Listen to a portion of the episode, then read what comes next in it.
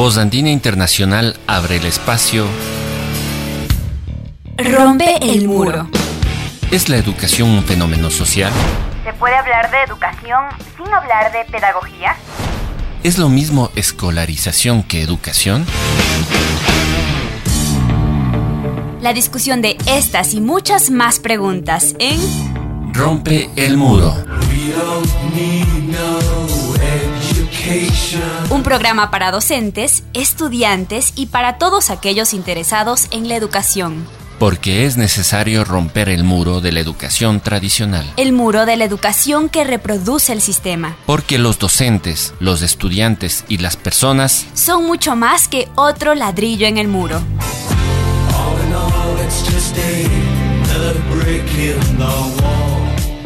Ya comienza Rompe el muro. Rompe el muro.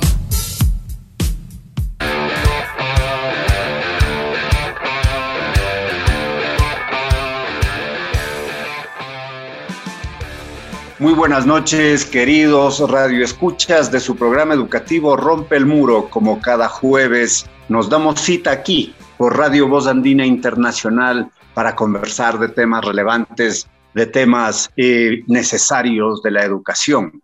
En esta vez vamos a conversar de una temática importante, el derecho a la educación, esa visión eh, macro, esa visión que está primando desde hace algunos años en la política pública eh, la concepción del desarrollo de la misma desde el enfoque de derechos. Desde esta visión de derechos, uno de los derechos importantes es el derecho a la educación, en efecto. Pero ¿está garantizado el derecho a la educación? ¿Se cumple efectivamente en nuestro país este derecho? ¿Qué carencias se tienen? Eh, estas y otras preguntas serán respondidas en este diálogo que mantenemos con nuestros dos invitados, que son especialistas en esta temática. Y nuestros invitados son Marco Urbina, educador parvulario, mediador de conflictos, mediador pedagógico, especialista en derechos humanos con énfasis en niñez y adolescencia, es miembro activo de la organización Hombres Construyendo Alteridad, es promotor de derechos de los centros de equidad y justicia del municipio de Quito, fue responsable de la coordinación de la promoción de la Dirección Metropolitana de Gestión de Servicio y Apoyo a Víctimas de la Violencia, técnico de la Unidad de Participación y del Registro de Entidades en el Consejo Metropolitano de Protección Integral a Niñez y Adolescencia, subcoordinador nacional de control social en el Consejo de Participación Ciudadana y Control Social y también fue coordinador nacional de participación en la ONG internacional Plan Internacional. También nos acompaña Carlos Reyes, eh, docente de la Universidad Andina Simón Bolívar, eh, pero además licenciado en psicología por la Universidad Católica de Valparaíso, máster en gobernanza y derechos humanos y doctor en comportamiento social y organizacional por la Universidad Autónoma de Madrid.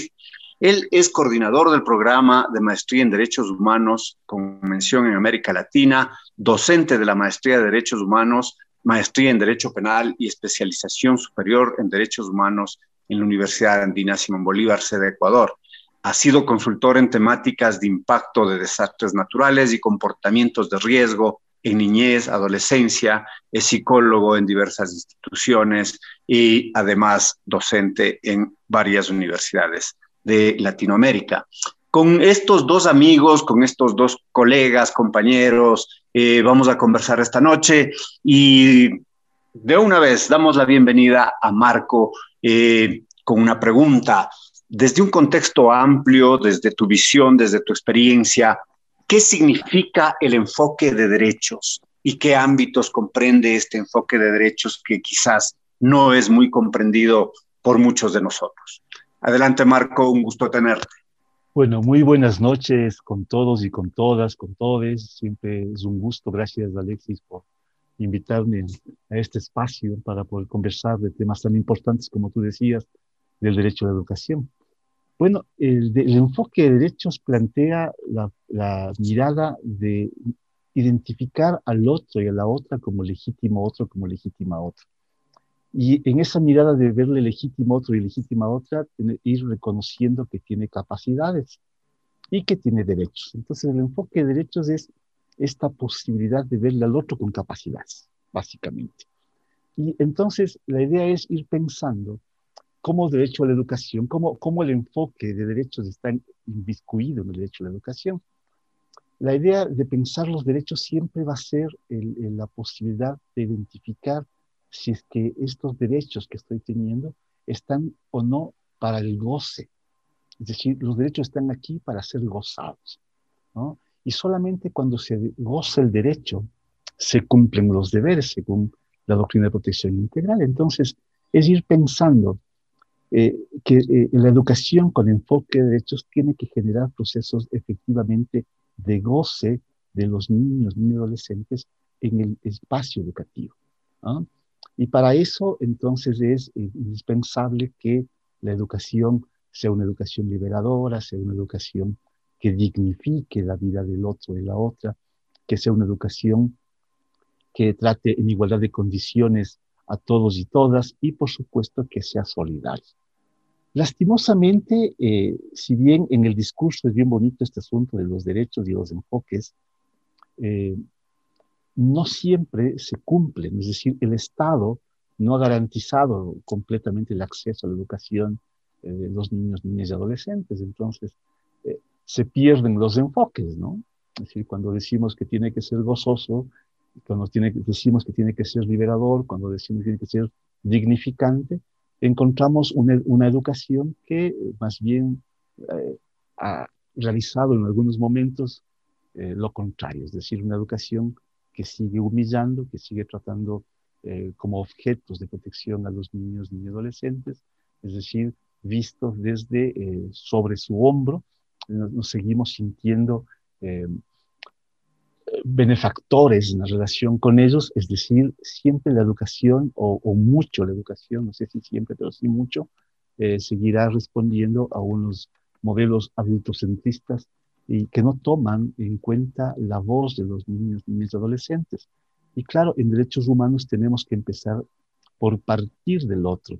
Es decir, si yo eh, voy a trabajar eh, planes, programas, proyectos, acciones, cualquier cosa que sea, debería partir de la voz de los niños, y adolescentes, pero efectivamente los niños y adolescentes siguen siendo invisibles o invisibilizados y muchos de ellos, eh, en el mejor de los casos, vistos como objetos de protección.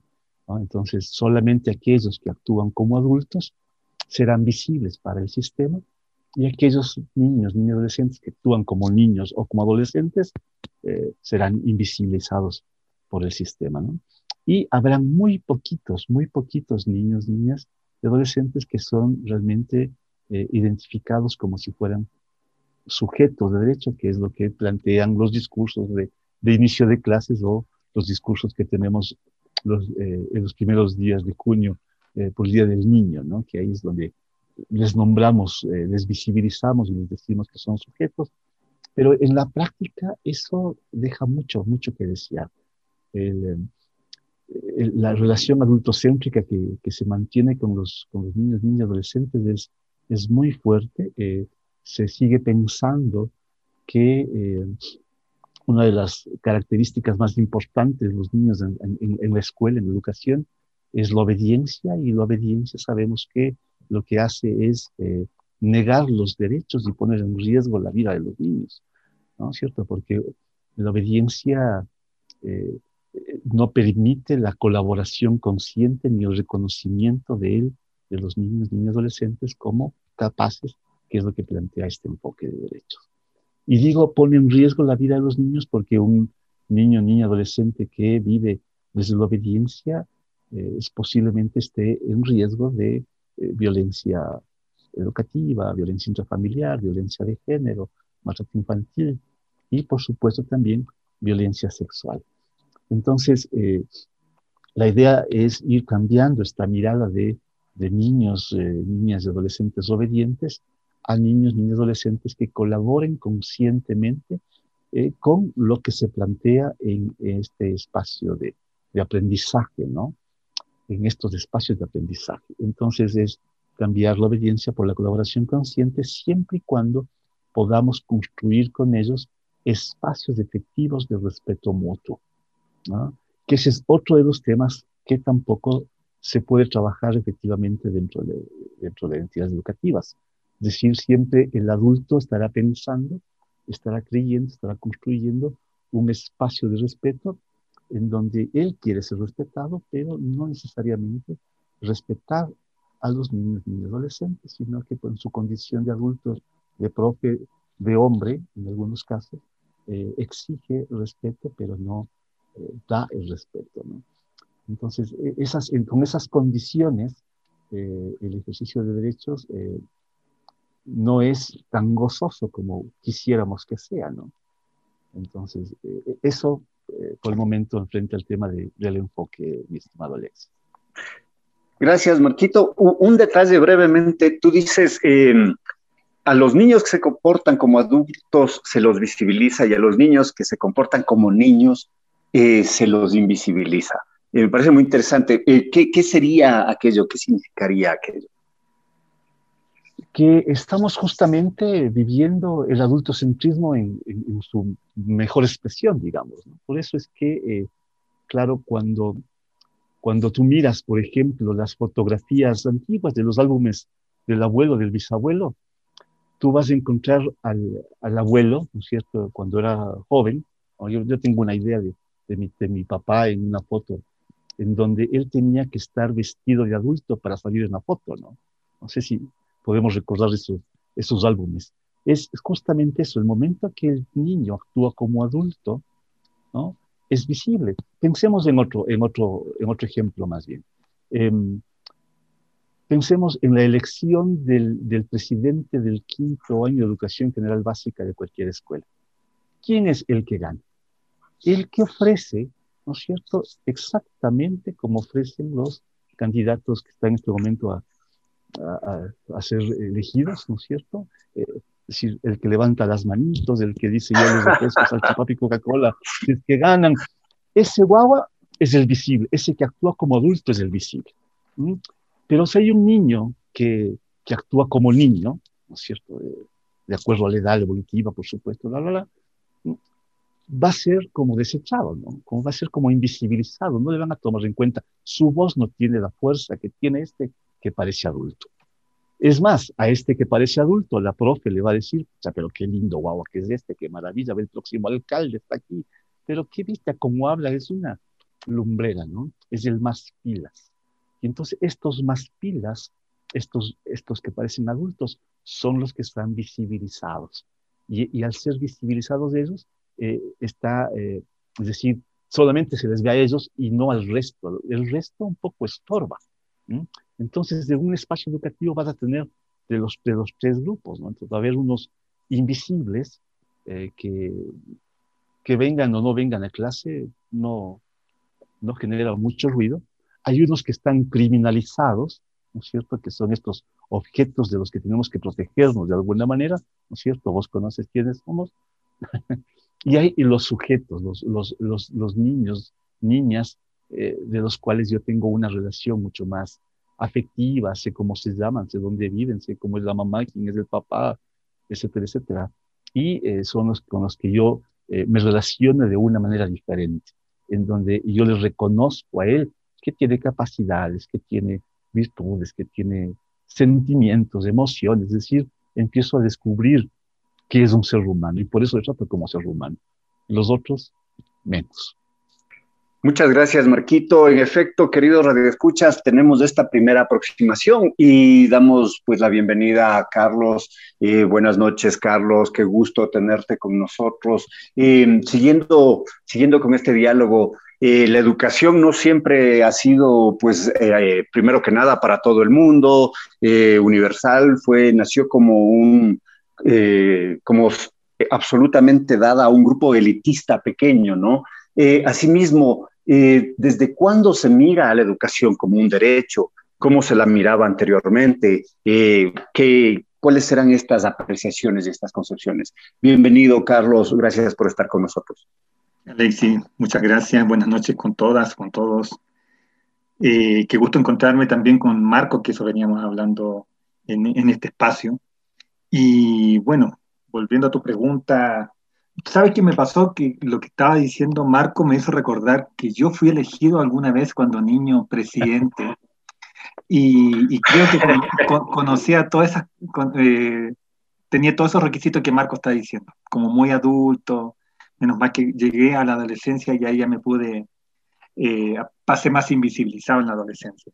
Pero sí me recuerdo justamente que quienes éramos más destacados eran justamente los que cumplíamos o los que respondíamos más a las demandas adultas. Estoy absolutamente de acuerdo con ese paradigma como sigue vigente. Ahora, en relación a la pregunta, eh, Alexis, bueno, efectivamente, yo creo que antes de la, de la identificación de, de, la educación como un derecho humano, efectivamente la educación era elitista, era para unos pocos, siempre bajo el alero del Estado. O sea, no podemos dejar de pensar en la educación sin pensar en el Estado. ¿ya? Que ahora hemos definido como educación pública o estatal, pero en realidad antes, antes de, identificarlo como un derecho, como de reconocerse como un derecho, la educación de algún modo siempre requirió ya eh, la presencia del actor estatal. Indudablemente que ese elitismo que tú comentas, efectivamente en América Latina era aún más potente para ver quiénes realmente tenían cero posibilidades o muy pocas posibilidades de acceder a una educación profesional o una, una educación técnica universitaria, ¿ya? Y entonces los niveles que se encontraban en la escolarización fueron mínimos, ya básicos o, o a veces secundarios. Y justamente el, el, discurso de derechos humanos, ¿ya? que aparece en, en, en, la Declaración Universal de Derechos Humanos de 1948, eh, justamente busca potenciar lo que decía Marco, esta identificación de las personas como sujetos de derechos. Y, bueno, la educación siempre ha tenido un pilar importante dentro de, lo que son los derechos humanos, porque incluso hay autores que lo, consideran que es como el, el, derecho que reúne a otros derechos, ¿ya? sobre todo bajo una lógica de interdependencia, o sea, los derechos necesitan unos de otros para poder ser ejercitados. Ya, o sea, necesitamos el derecho, un buen derecho a la alimentación, una, alimentación saludable, ya para poder ejercer la educación, o un derecho a la salud, o un derecho a, un ambiente libre de violencia. Entonces, la, la educación siempre ha, el, como derecho, ya ha representado justamente ese canal, ya donde confluyen otros derechos. Pero también creo que el valor social que se le ha venido dando a la educación por un lado, ha sacado este elitismo y se ha masificado, ¿ya? pero no necesariamente esa masificación ha llevado a lo que decía Marco, que se ejerza un derecho. La educación está porque está ese valor social que a veces podríamos decir si es pertinente o no considerarlo cuando hablamos que tiene un papel decisivo, por ejemplo, en la, no sé, en la, emancipación de la mujer, en la protección de, del trabajo infantil, ya o incluso en la promoción de la democracia, como se ha intentado establecer como el valor de la, de la educación, ¿ya? O, y sobre todo la valoración muy positiva que hay de una persona que puede presentar amplios niveles de educación, ya porque aparentemente tiene una libertad de pensamiento o una amplitud de pensamiento, etcétera, etcétera. ¿ya? Yo creo que esos valores sociales son valores que generalmente están compartidos en, en, diversas sociedades, ¿ya? Y, pero no necesariamente incluso con el discurso de derecho al reconocimiento de la educación como un derecho ha podido promover que se genere, ¿ya? Desde el 1948 sí que ha pasado como bastante agua bajo el puente en el sentido de que se identificó como un derecho económico, social y cultural, como DESC, y, y, la, y, lo que ha sido ya distintas, eh, distintas declaraciones, ya distintas normativas que los, el, que los DES ya han planteado, han identificado la educación con estas características. ¿ya? Pero creo que mm, al pasarlo a identificarlo como un derecho, lo que ha llevado es que se sitúe en una prioridad el, el rol del Estado el rol de los estados respecto a esta garantía, ¿ya? Entonces, en ese punto, más que un elitismo como ocurría con anterioridad, sobre todo en América Latina, aquí en, esta, en esto que todos son sujetos de derechos, todos somos sujetos que eh, podemos acceder a, este derecho a la educación. El Estado, claro que tiene obligaciones básicas y claves en este punto, que son las que se han venido trabajando desde esta perspectiva de derechos humanos en distintos comités, ya a partir de, insisto, desde el 48 y sobre todo a partir del 66, eh, cuando se plantea el protocolo de los DES. Eh, actualmente creo que la educación posiblemente eh, se, incluso se, tenga una, mucha mayor claridad y que, se tenga una percepción compartida de que resulta un derecho. ¿ya? Pero posiblemente es un derecho a, la que no debería ser difícil ejercer. ¿ya? Yo quiero tomar unas palabras de una relatora, ¿ya? Eh, que en su momento identificó y, promovió un, gran avance en la identificación del derecho a la educación, donde decía, el derecho a la educación es distinto a lo que a veces se plantea como el acceso a la educación, ¿ya? porque justamente en este acceso a la educación se limita o se restringe la discusión de lo que significa la educación como un derecho. ¿ya? Entonces, al plantearlo solo como una puerta de entrada, ya no necesariamente se está discutiendo y se está reflexionando qué es lo que implica la educación como un derecho. Yo creo que en el fondo pueden haber distintas normativas, sobre todo internacionales y también nacionales, pero es un elemento y es una cuestión que requiere que permanentemente distintos actores, estudiantes, maestros, ya docentes, eh, padres, sociedad civil en general, esté dialogando sobre qué es lo que entendemos permanentemente de educación como un derecho. Estamos en un contexto COVID donde también ha cambiado esa dimensión. Entonces, no, no nos podemos quedar solo con ciertas directrices que pueden provenir desde la Constitución o de estos comités, sino que tenemos que estarnos preguntando permanentemente qué implica en estos contextos tan cambiantes la educación como un derecho humano.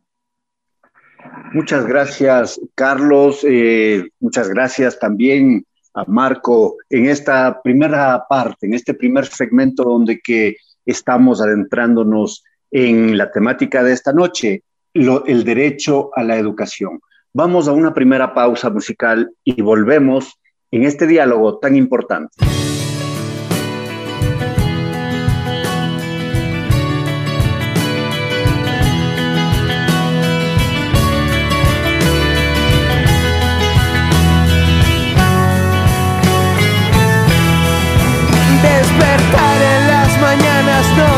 Demasiado bien mirar por la ventana, ver el cielo oscurecer, pasearme por la calle, que la gente pueda ver la montaña de tristezas que dejaste amanecer. La ciudad en que marchaste, las piedras que tiré, el sueño que mataste, la herida que sangré. Odié los uniformes, los verdugos de cuartel, la lucha lleva cuesta la esperanza del atardecer.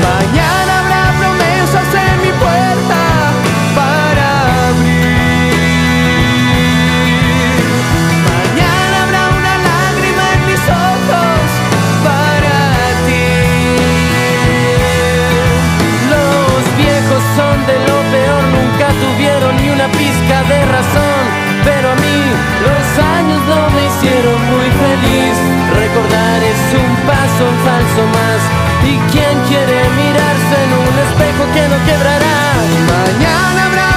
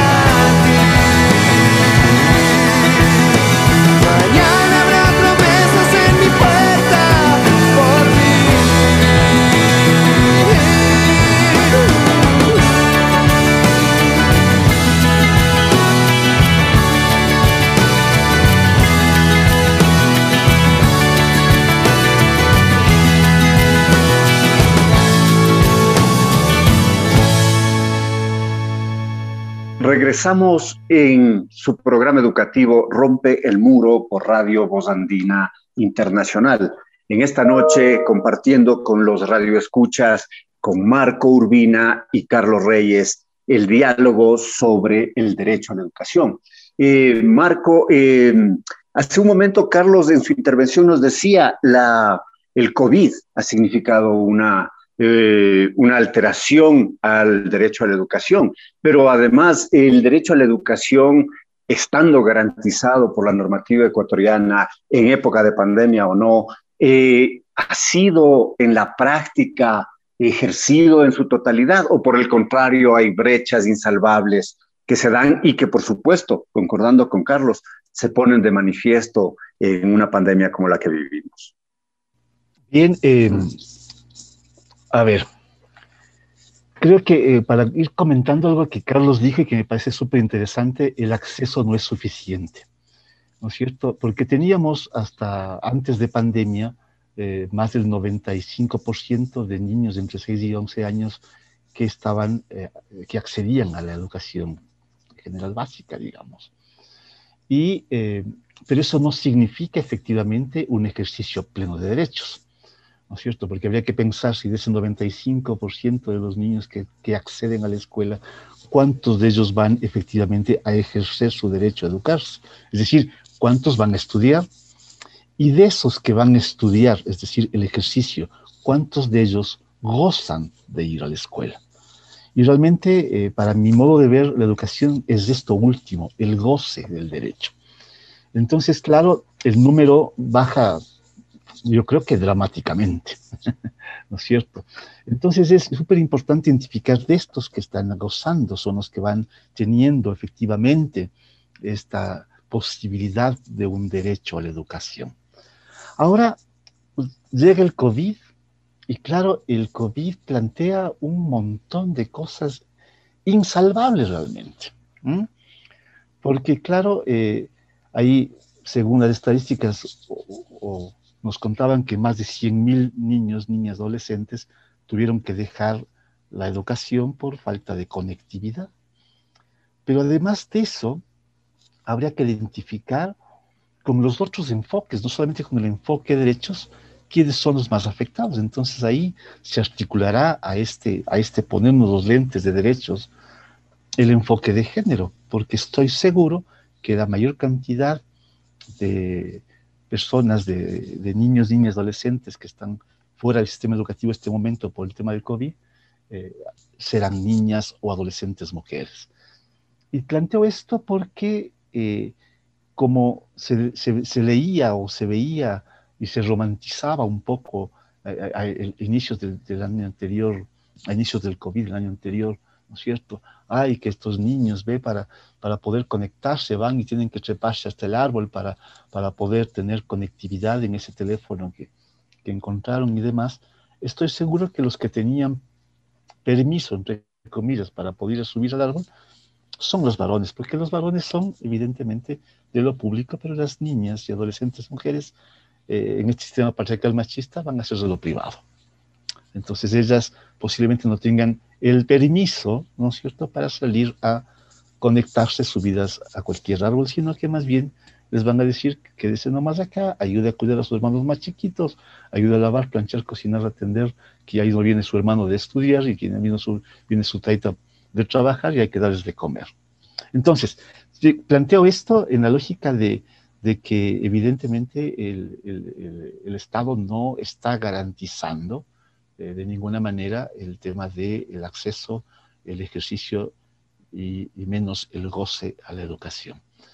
Y planteado el tema del goce a la educación, también es importante entender que no solamente fueron los niños, niños adolescentes los que tuvieron que eh, reaprender eh, estas nuevas formas de recibir la educación a partir de, de, estos medios telemáticos, ¿no es cierto? Sino que también fue un proceso de aprendizaje docente, ¿no?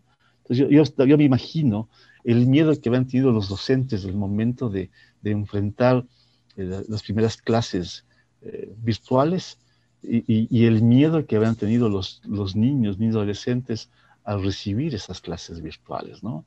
Los unos por no saber cómo mismo funciona esta vaina y no saber cómo, cómo proyectar, cómo compartir, cómo jugar, cómo poner fondo, cómo, cómo expresarse, cómo saber que el otro lado ahí están los niños ni adolescentes, ¿no es cierto? Y los otros, los niños ni adolescentes, en cambio, sentados posiblemente, amenazados en algunos casos para que no se muevan, para que estén atentos a la pantalla, ¿no es cierto? Con un control adultocéntrico del papá y la mamá que estaba chequeando que, que las cosas se den como ellos quieren que se den.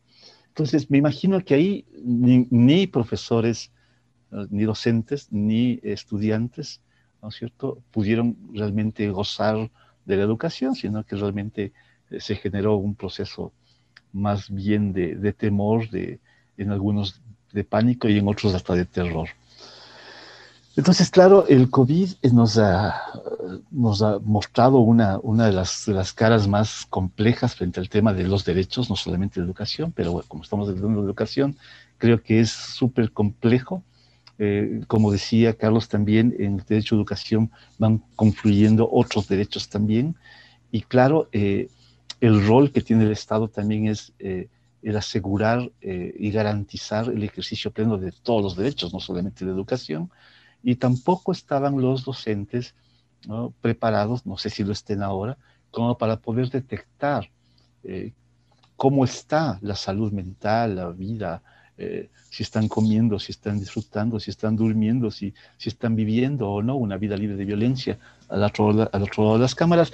Y además, en algunos casos incluso, no sé si les interesa, ¿no?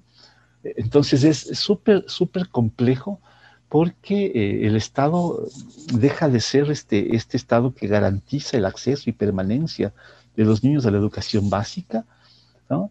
Y así como del adolescente hasta el bachillerato o su equivalente. Entonces, claro, habrá muchos niños que abandonaron, que dejaron eh, la educación, ya sea por estas faltas de, conectividad, pero también por negligencia de los padres y madres, ¿no? Porque, claro, eh, al principio eh, había posiblemente una sobreprotección de pobrecito, ¿no? Hay que levantar al guagua chiquitito, ¿no? Mejor que diga, siga nomás durmiendo y no dejarle con eso. Luego, eh, cuando se recuperaron trabajos, porque ese también es otro, otro elemento, ¿no?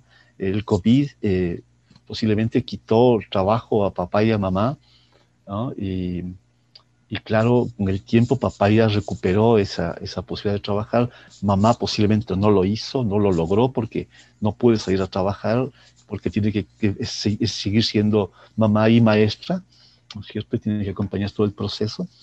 Y eso, estos, estas cosas, estos, estos, estos cambios de relación al interior de la familia, también generan eh, procesos problemáticos de acceso a la educación. Eh, claro, además tienes un solo teléfono o un, solo contacto telemático con el mundo y tienes tres, cuatro guaguas, imposible que eh, puedan acceder y mucho más si no tienes internet en casa y tienes que poner la plata del pan en los datos para que pueda conectarse una horita y ver más o menos qué es lo que le mandó de tarea el, docente, ¿no? O la docente. Entonces es súper difícil poder asegurar eh, este, en, tiempos de COVID eh, una educación de calidad si es que el Internet tampoco también eh, no, no se convierte en un derecho el cual todos y todas deberíamos tener acceso gratuito como tal. Entonces,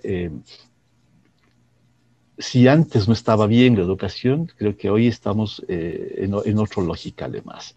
Además, me parece que la educación, este momento con COVID, eh, eh, no debía ser efectivamente eh, hacia contenidos, ¿no es cierto? Sino más bien trabajar todo el tema del desarrollo humano, de la contención emocional, de la identificación de, de lo valiosos y valiosas que son los niños y adolescentes, el aprendizaje del uso de tecnología, el, el, el saber cómo prevenir el mal uso de la tecnología por por temas de sexting o de grooming, eh, ¿no es cierto?, eh, acechos sexuales, eh, la mirada de, páginas que no son permitidas para niños ni adolescentes, etcétera, etcétera, etcétera. Entonces yo, y ahí tampoco hay ninguna, ninguna mirada desde el Estado para ir eh, comentando, diciendo, fomentando estos procesos de prevención de los niños en este espacio educativo. Y tampoco hay un espacio de comunicación efectivo dentro de la familia como para hablar de eso y para poder generar procesos también de prevención frente al uso de la tecnología. Y ahí ese es otro, otro cuento, pero que tiene que ver efectivamente con los procesos de aprendizaje que los niños y adolescentes de este momento están viviendo. Muchas gracias, Marco. Interesantes reflexiones. En, efecto, en algunas realidades sí se vislumbró aquellos, eh, unos dijeron, pues está bien, se para el año escolar y determinamos más bien aspectos de ese estilo, procesos afectivos, eh, procesos eh, tecnológicos que tú los mencionas, sin duda son necesarios e importantes. apreciado Carlos, tu, tu esencia profesional, para dar un nombre, es la psicología y este conocimiento, pues, de la psique de los individuos. ¿Cómo se vive el derecho a la educación en las diferentes edades del individuo? ¿Y en qué edades son más susceptibles de ser vulnerados? ¿Qué temas, qué aspectos, qué actitudes se dan en las diferentes edades del individuo? Eh, gracias por estar con nosotros. Bueno, Alexis, em, me parece una pregunta relevante, ya de poder identificar si hay diferencia en el derecho a la educación en diferentes edades de un individuo cuando se está en, ejerciendo ese derecho.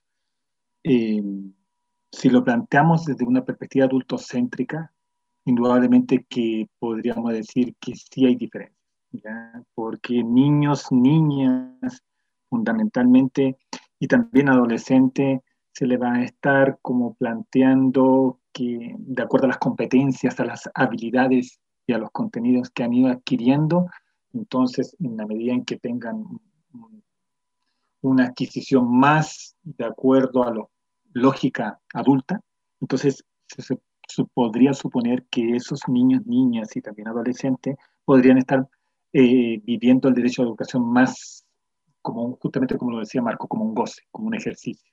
¿ya?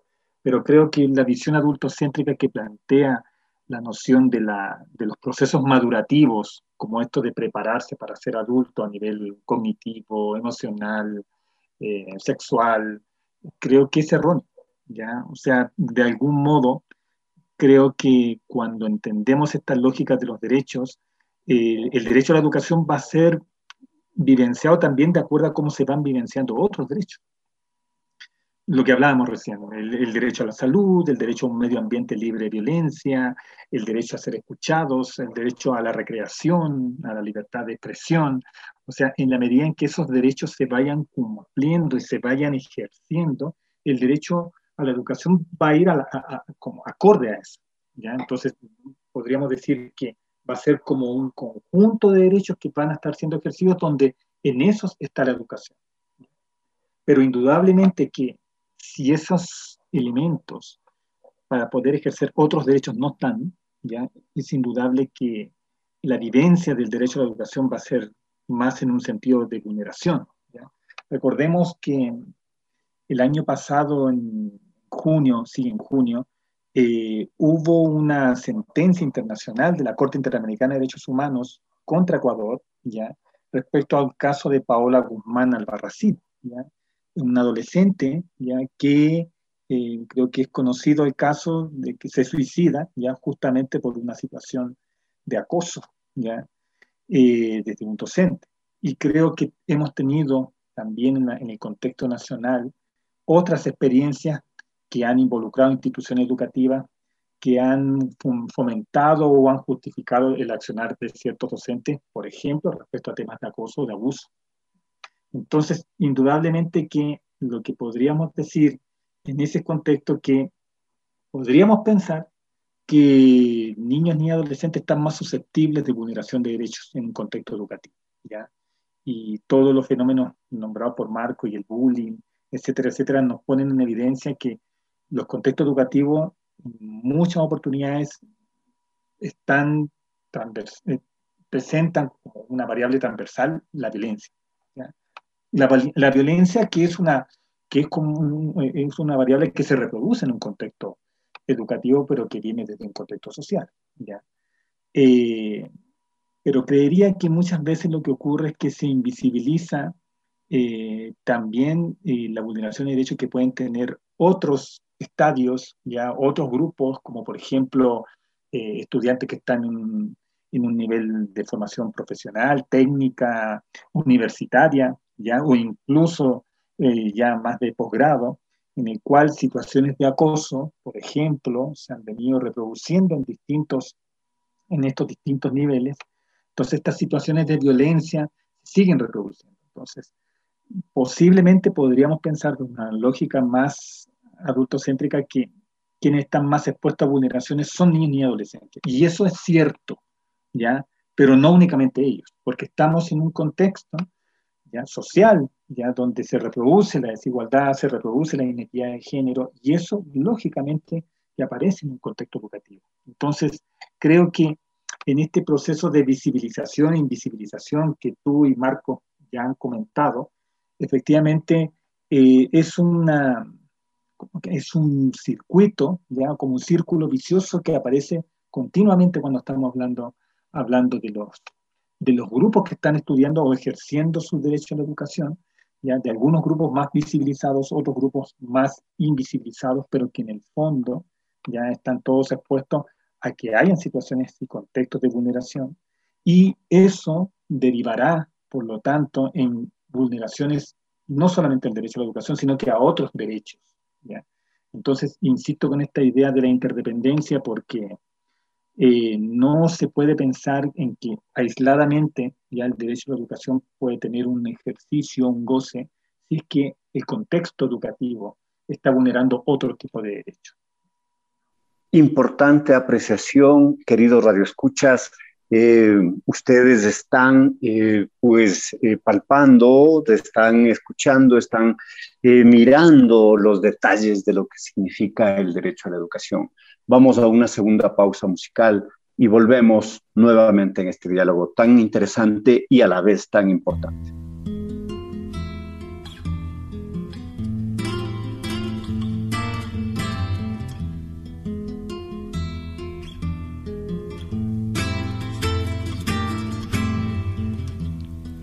Yo digo que las estrellas le dan gracias a la noche,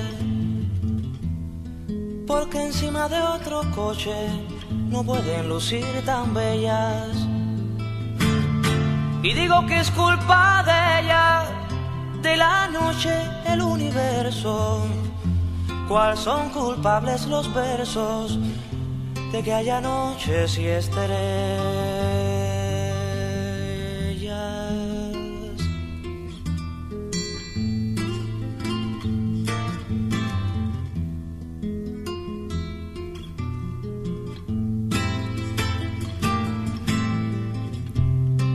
Yo digo que no hay quien crezca más allá de lo que vale.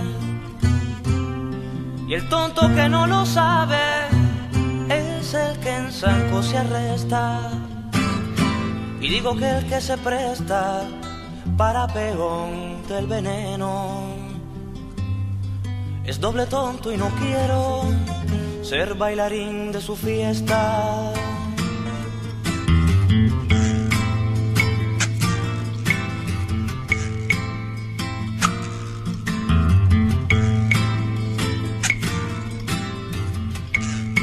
Yo digo que no hay talante más claro que el ir desnudo, pues cuando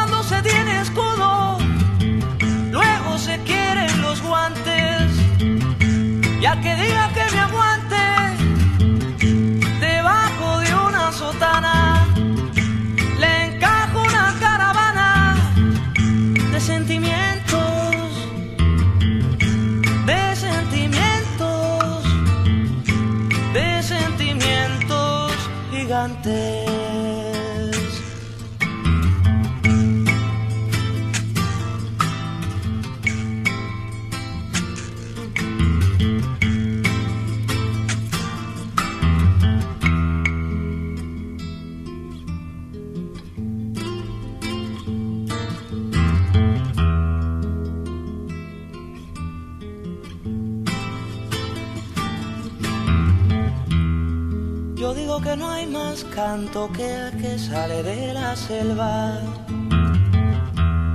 ¿Y que será el que lo entienda, fruto del árbol más alto?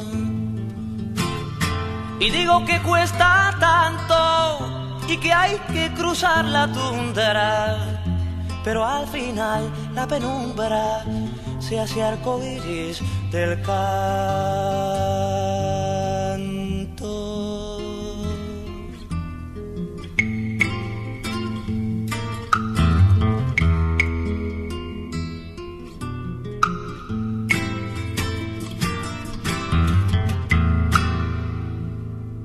Están escuchando el programa educativo Rompe el Muro. En esta noche, con Marco Urbina y Carlos Reyes, dialogamos sobre el derecho a la educación.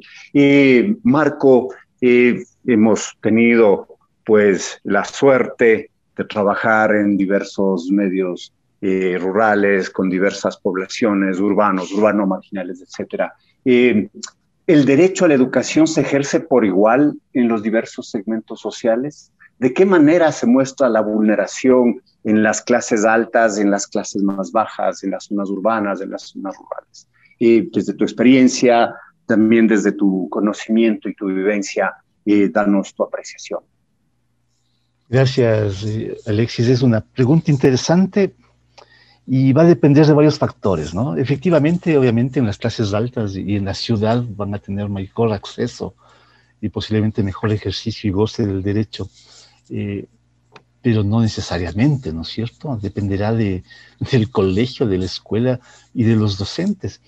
Eh, digo esto en la lógica de que si bien uno podría pensar que la educación eh, puede tener menos calidad eh, en, el área rural, también va a depender del docente.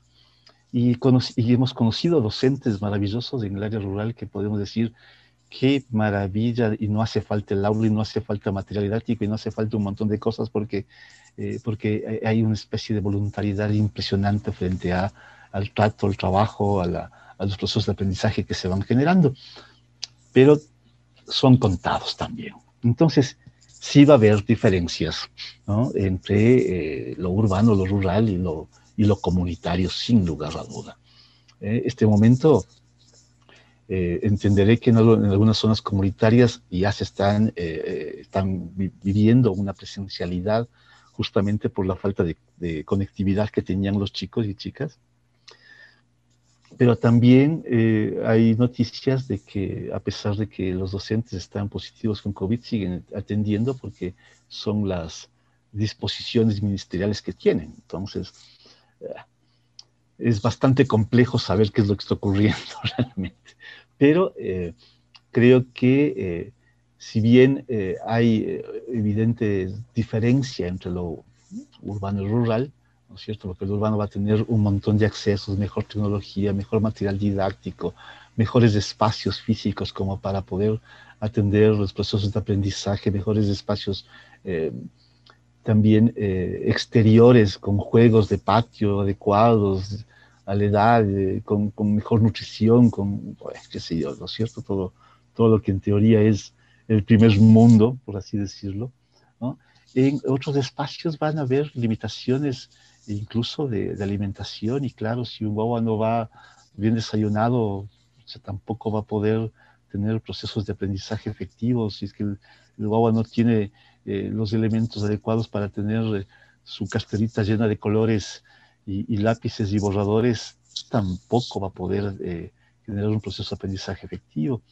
Y entonces esas diferencias se van a ir dando y se van ayudando también eh, estas diferencias por temas de género, igual como había comentado, no va a ser lo mismo ser eh, estudiante hombre o estudiante mujer. Eh, ahí van a haber ciertas, ciertos privilegios que los hombres tienen y ciertas libertades y también muchas acciones que demandadas por, por el sexo, ¿no es cierto?, les pedimos a las mujeres que realicen por ejemplo, la barrida, la limpiada, la servida de eh, refrigerios o desayunos escolares, generalmente estará a cargo de las mamás de familia y de las eh, estudiantes, más no así efectivamente de los papás, a pesar de que, eh, eh, digo esto en la lógica de que las mujeres están siempre, evidentemente, al cargo de los niños y adolescentes y los papás, un poco nos hacemos los locos en eso, ¿no?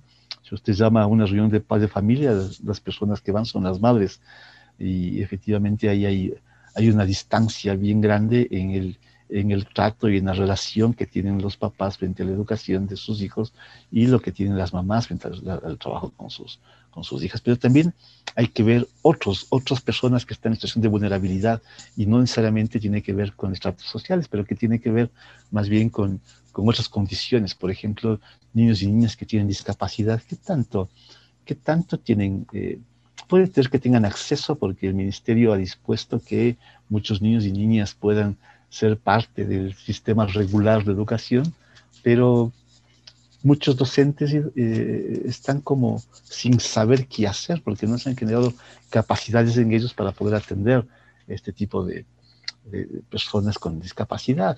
Otro, otro, otro grupo que está eh, completamente vulnerable son los niños y niñas que están en situación de movilidad humana. ¿no? Si, si el Estado realmente garantizara el acceso a la educación, un guagua que llegue, de donde quiera que llegue, debería al día siguiente eh, estar eh, matriculado en cualquier escuela fiscal del país, ¿no es cierto? Y, eso efectivamente no ocurre ni va a ocurrir en mucho tiempo porque eh, no hay condiciones y además me, imagino el grito que, que, pegaran los docentes el momento que a medio año, a finalización de año, les lleguen tres o cuatro niños que están en situación de movilidad eh, eh, con los cuales no, han tenido todo un proceso de aprendizaje, ¿no? Y claro, eh, no, se, no se puede entender esa lógica. Y, claro, hay otros, ¿no es cierto? Hay otros que también evidentemente van a estar en situación de vulnerabilidad, como posiblemente niños y niñas afroecuatorianos, indígenas, cholos, montubios, ¿no es cierto?, dependiendo en dónde, eh, en, apuesten su espacio educativo. Entonces va a haber posiblemente, no posiblemente, va a haber espacio de discriminación, eh, no solamente del, docente, de la docente, en algunos casos es eh, duro, fuerte, en otros casos lo trabajan bien, sino también de los propios compañeros, de sus pares, ¿no?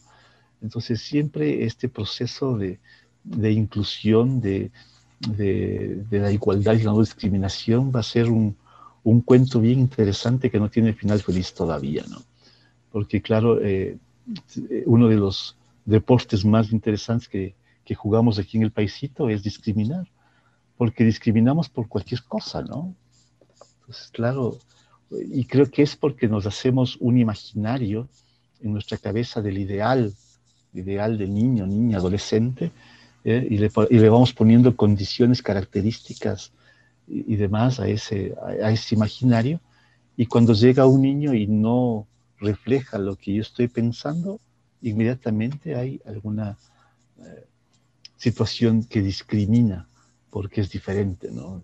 discriminamos por el equipo de fútbol que es hincha, discriminamos porque la izquierda que le gusta no ha sido la izquierda que me gusta a mí, discriminamos porque eh, la religión que tiene eh, para mí es una secta porque mejor no hay religión, qué sé yo, cualquier cosa, ¿no?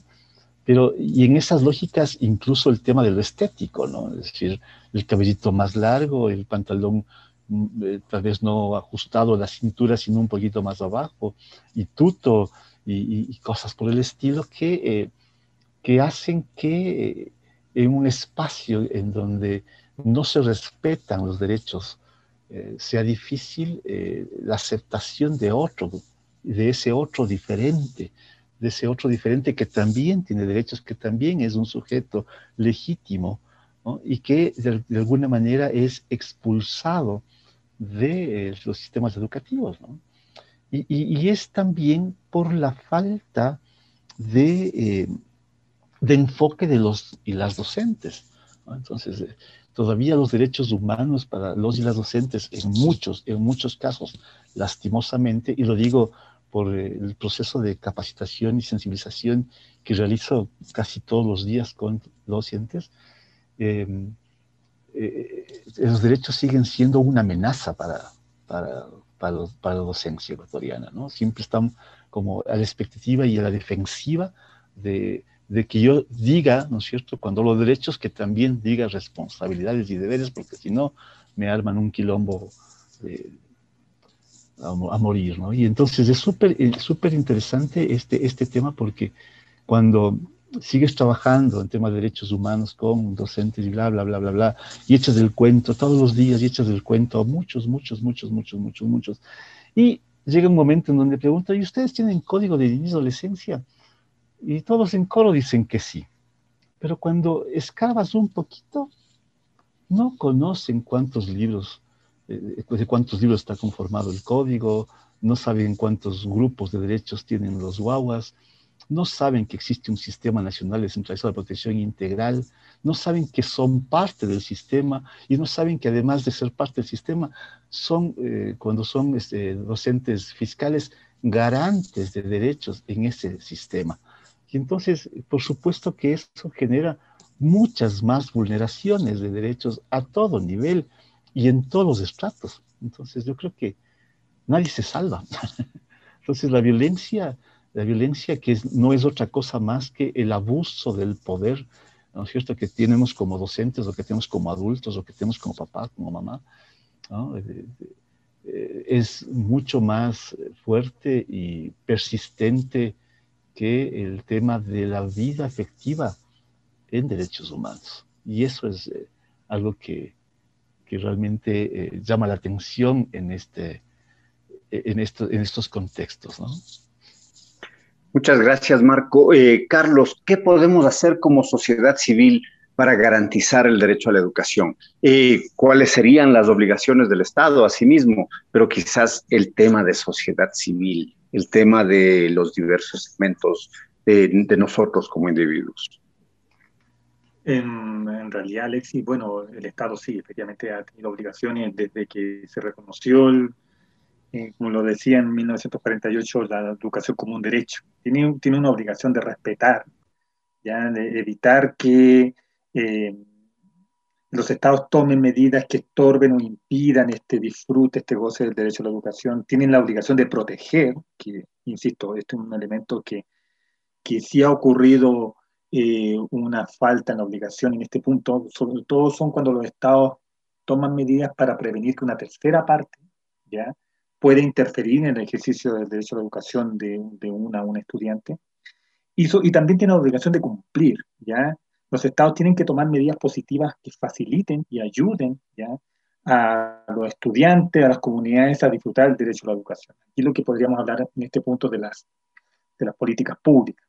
Pero en realidad tu pregunta va también en relación a, la, a qué puede hacerse desde sociedad civil. Bueno, la Constitución está, ha establecido ciertos mecanismos que se pueden activar cuando hay vulneraciones de derechos. Ahora, quizás antes, antes de señalar esos mecanismos, creo que es importante que desde sociedad civil, ¿ya? Eh, cuando hablamos de poder denunciar o exigir el cumplimiento de derechos, ¿ya? primero creo que eso implica o lleva implícito que las personas se están reconociendo como un sujeto de derecho. Y eso es fundamental, ¿ya? Cuando las personas deciden denunciar, deciden ser escuchadas, ya se están reconociendo como un sujeto de derecho, ¿ya? Y que quieren acceder y que quieren ejercer ese derecho, ¿ya? Por lo tanto, con estas, estos canales de denuncia o estas búsquedas de, apoyo, lo que, lo que un sujeto de derecho ¿ya? quiere hacer es ser escuchado. Y que es justamente lo que, cuando ocurren situaciones de vulneración en un contexto educativo, eh, justamente es lo que no, no, está pasando, que estos sujetos sean escuchados.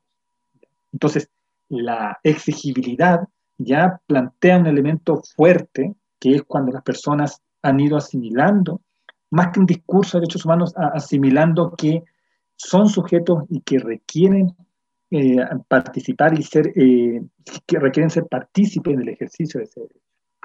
Ahora, cuando hablamos de mecanismos de exigibilidad, como entendemos el derecho a la educación dentro de estos derechos económicos, sociales y culturales, estos DESC, ¿ya?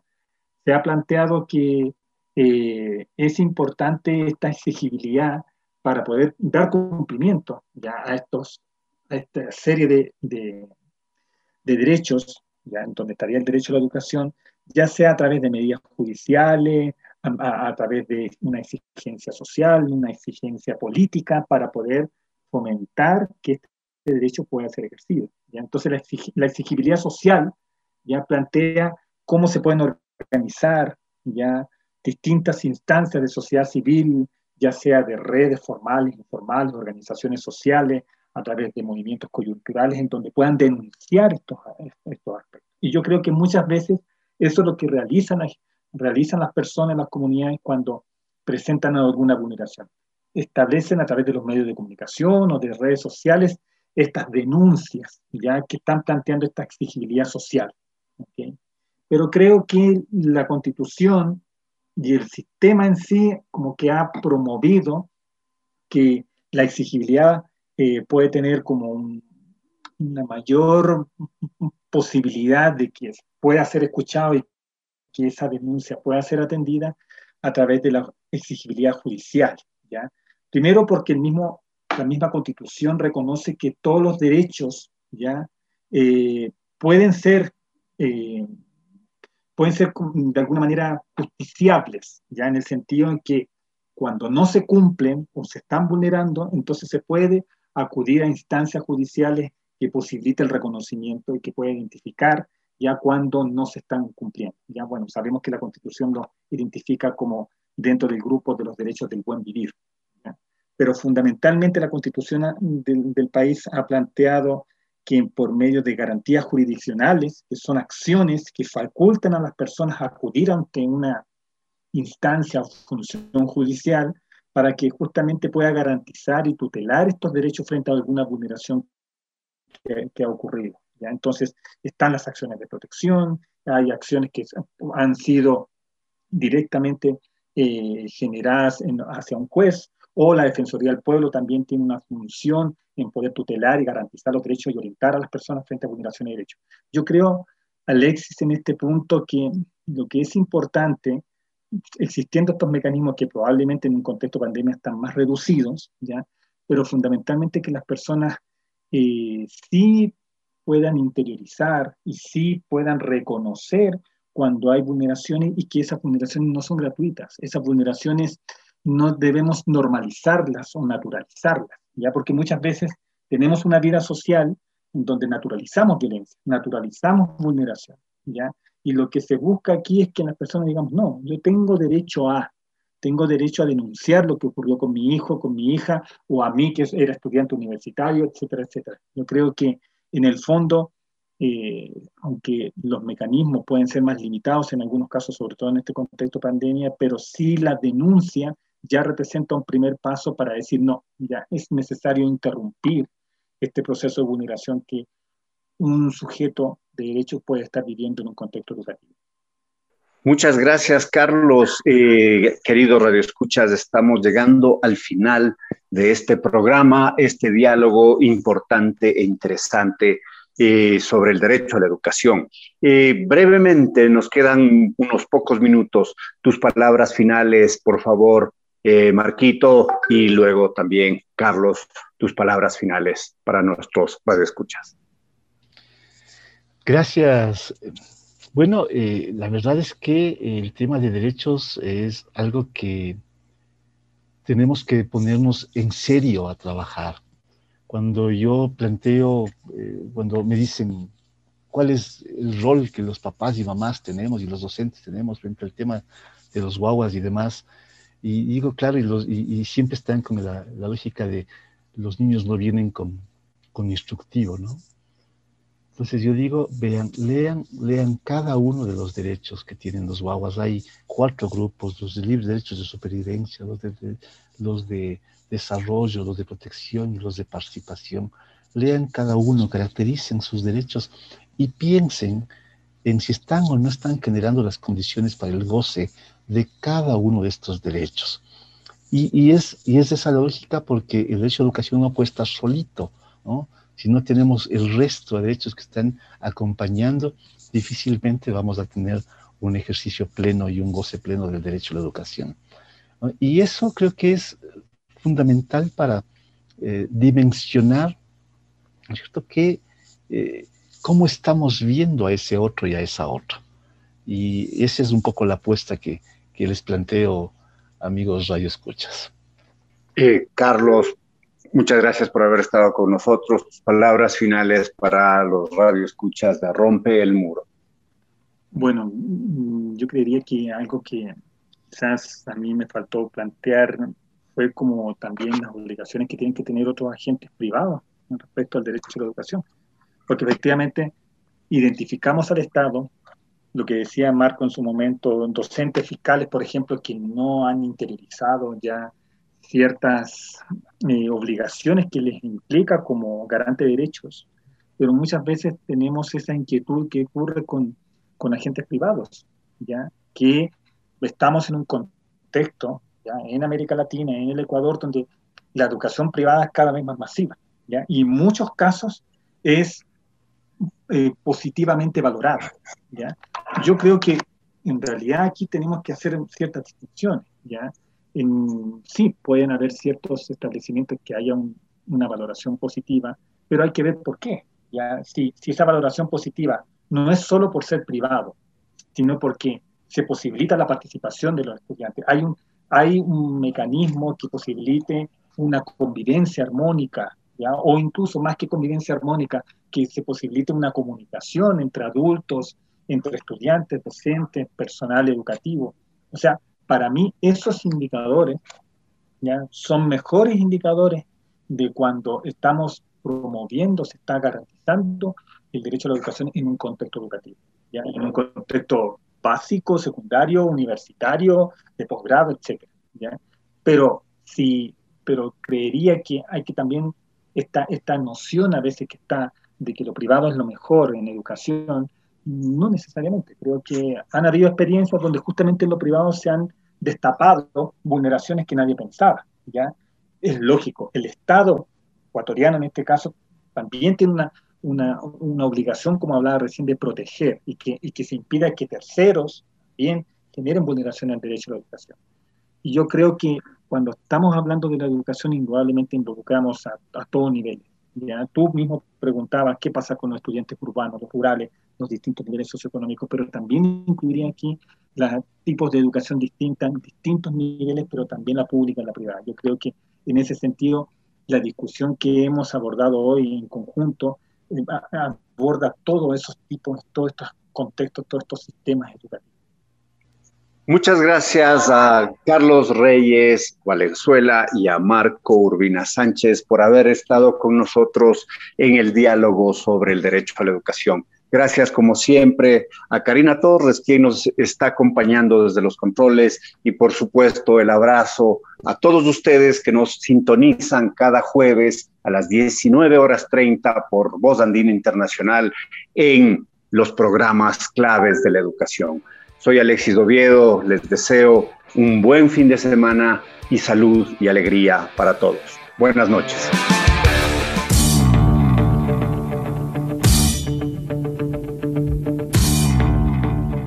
Quedamos agradecidos por su sintonía. El debate y análisis de los temas de la educación como un fenómeno social volverá a ustedes en una semana. Rompe el muro. Rompe el muro. Con la producción técnica de Voz Andina Internacional.